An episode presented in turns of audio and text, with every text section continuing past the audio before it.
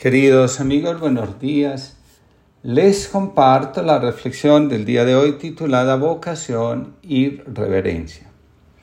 La patología, dice Hillman, provoca una visión de los ideales y de la vocación profundamente negativa.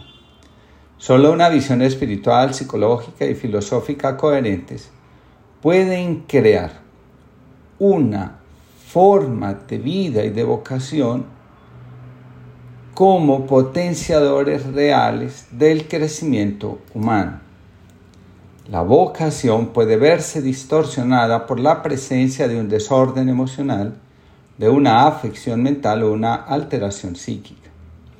Lo que está llamado a ser un camino de realización por causa del sufrimiento que nos sana, puede convertirse en el camino hacia el infierno más aterrador para el alma los momentos más difíciles del camino vocacional son aquellos en los que las fuerzas contrarias a nuestro desarrollo toman el control de nuestra psique, se burlan de nosotros, alimentan el autosaboteo y despiertan los motivos inconscientes que nos mantienen en el camino vocacional. Todo aquello que se quiso ignorar de la propia vida y que era necesario integrar para poder corresponder para poder responder con generosidad al llamado de la vida y que Dios nos hace para servirle de una u otra manera, puede ser nuestro mayor obstáculo para mantenernos fieles en el camino vocacional. Desde niño, un hombre había tomado la decisión de que nunca se contentaría con nada que no fuera lo mejor. Esta decisión le había ayudado a alcanzar el éxito y la riqueza, y ahora tenían medios para procurarse verdaderamente lo mejor.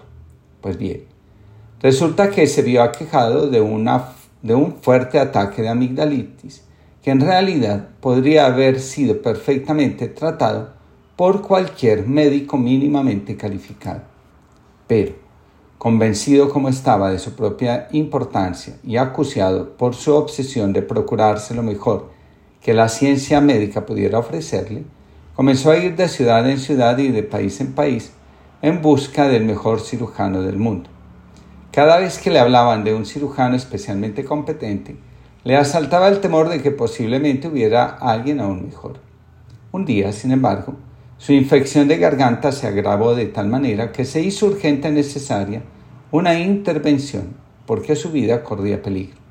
Pero el hombre se encontraba en estado al borde de un coma en una remota aldea donde la única persona que había empleado un cuchillo con una criatura viva era el carnicero del lugar. De hecho, era un carnicero muy competente y puso las manos a la obra con entusiasmo, pero cuando tropezó con las amígdalas de aquel hombre, no supo en absoluto qué era lo que tenía que hacer con ellas, y mientras lo consultaba con otras personas que sabían tan poco como él, el pobre paciente, para quien solo lo mejor era bueno, murió desangrado. Anthony de Melo. Para los antiguos, las fuerzas de la vida eran consideradas dioses. Entre las fuerzas de la naturaleza o corrientes de la vida podemos contar el orden, el matrimonio y la familia, la naturaleza, la relación con los muertos, el conocimiento, la técnica y la sabiduría, los animales, la salud y la enfermedad, la agricultura, la música, la medicina y artes exotéricas, la belleza, el sexo y el amor, el fuego y los metales, el comercio, el conflicto, el hogar y el festejo. Mantener un vínculo sano con estas corrientes era una tarea importante. Sin embargo, ninguno está exento de perder por un accidente la conexión con estas fuerzas. Algunos se quedan atrapados en lo que sucedió, no avanzan y al hacerlo se van distanciando cada vez más hasta que el contacto se vuelve inexistente y la visión de la vida y de la vocación se deforman por completo.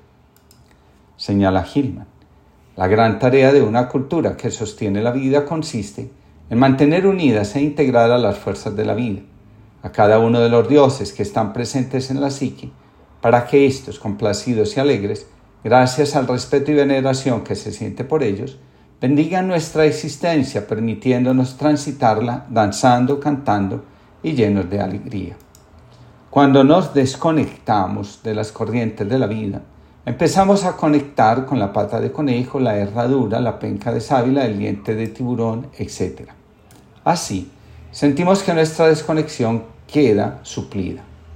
Con frecuencia encuentro personas que llegan a consulta o a talleres porque sienten que alguien hizo un hechizo para que su vida se llenara de tropiezos, fracasos, enfermedades y otras cosas. De nuevo, dice Hillman, la relación con las corrientes o fuerzas de la vida no es una cuestión de creencia, tampoco de superstición. Es una cuestión de cuidado, respeto y reconocimiento de su importancia para llevar una vida equilibrada y saludable. Los invisibles pueden desaparecer y llevarse consigo la salud, el bienestar, la prosperidad, la confianza en la vida, entre otras cosas, en las que hayamos puesto la confianza y el bienestar. Los dioses antiguos piden poco, nunca ser olvidados.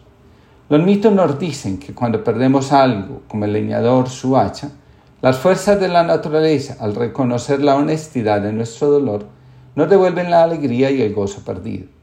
Todo lo que sostiene nuestra vida, visible o invisiblemente, está al servicio de nuestro bienestar. Desea que mantengamos la sonrisa en los labios. En un artículo publicado el 28 de febrero de 2007 en el portal de Intramed sobre los grandes pensadores del siglo XX, el autor, haciendo referencia a Jung, escribe, Carl Jung intentó descubrir los símbolos que desde el arte o los sueños dan sentido a la vida. Los hombres, decía, se creen libres de su propio mundo simbólico y de los influjos de los dioses, pero estos no desaparecieron, se convirtieron en enfermedades. Es conocida la frase de Jung que dice, Zeus ya no gobierna el Olimpo, sino el plexo solar. Las enfermedades y epidemias psíquicas tienen su origen en la desconexión que un ser humano puede experimentar con respecto a sí mismo y hacia las fuerzas invisibles que también sostienen su vida. Una de las constataciones de Jung que más llama la atención es aquella donde él afirma que los psicóticos, antes de llegar a la enfermedad, eran personas que vivían y practicaban la fe. Las crisis vocacionales son también crisis no solo de identidad, sino también del, del sentido de la vida. El ser humano mantiene su conexión con la vida cuando, olvidándose de lo que está haciendo, se abre con esperanza a lo que puede llegar a ser cuando confiando plenamente en sí mismo y en la vida, se abre generosamente al misterio que entraña en sí mismo la trascendencia. La psicología profunda reconoce que nuestro conocimiento de la vida es siempre limitado, pero se expande en la medida que abandonando el uso exclusivo de la razón, nos damos permiso para contemplar cómo lo invisible, lo que está oculto, y se resiste a la medición, se va manifestando con todo su poder transformador en la vida de los seres humanos. Cuando le damos la espalda a las fuerzas invisibles de la vida o pretendemos engañarlas, ellas se internan en el bosque de nuestra psique, obligándonos a ir detrás de ellas y haciendo que abandonemos toda posibilidad de vivir la existencia sintiéndonos plenamente realizados. Desde que mi voluntad está la vuestra rendida, conozco yo la medida de mejor libertad. Venid, Señor, y tomad la rienda de mi albedrío de vuestra mano me fío y a vuestra mano me entrego. Que es poco lo que me niego si yo soy vuestro y vos mío. A fuerza de, amor humano me abrazo en amor divino. La santidad es camino que va de mí hacia mi hermano. Me di sin tender la mano para cobrar el favor. Me di en salud y en dolor a todos, y de tal suerte que me he encontrado la muerte sin nada más que el amor. Amén. José Luis Blanco Vega.